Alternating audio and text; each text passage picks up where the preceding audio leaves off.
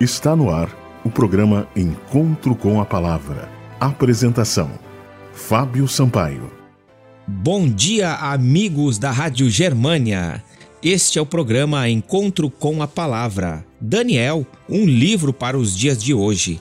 Nesta semana estamos analisando o capítulo 7 do livro de Daniel, especificamente a porção profética que chamou a atenção do profeta Daniel o quarto animal terrível e espantoso, e o chifre pequeno que surgiu entre os dez chifres deste mesmo animal. Identificamos esse chifre pequeno como sendo Roma no seu aspecto religioso. Uma das características que a profecia aponta é que esse poder cuidaria em mudar os tempos e a lei. O que a profecia quer dizer quando diz mudar os tempos e a lei? A expressão aramaica aqui é zimim, termo que denota tempo fixo ou um período de tempo. Todavia, as prerrogativas de mudar os tempos pertencem somente a Deus, pois só Ele tem o destino das nações sobre o controle. O exato período de tempo que Nabucodonosor, Dario e Ciro, entre outros, deveriam governar, foi determinado por Deus.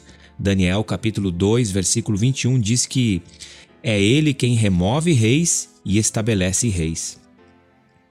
A profecia de Daniel também falava de um ataque contra a lei de Deus. O chifre pequeno cuidaria em mudar não apenas os tempos, mas também a lei, como isso ocorreu ao longo da história. Alguns aspectos desta mudança são impressionantes. Por exemplo, a primeira mudança que ocorreu foi a exclusão do segundo mandamento. Em dois locais a Bíblia diz que nós não devemos adorar imagens de esculturas. Êxodo, capítulo 20, versículo 3 a 17, e Deuteronômio, capítulo 5, versos 7 a 21.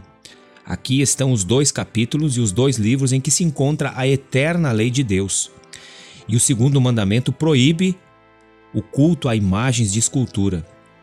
A Bíblia diz: Não farás para ti imagem de escultura, não as adorarás, nem lhes darás culto, o poder do chifre pequeno acabou mudando a lei de Deus. Na segunda sessão do Catecismo, nós vemos a transcrição dos Dez Mandamentos, como aparece em Êxodo e Deuteronômio, mas na fórmula catequética. A proibição de adorar imagens de escultura simplesmente não aparece. Este segundo mandamento foi extraído completamente do Catecismo Romano.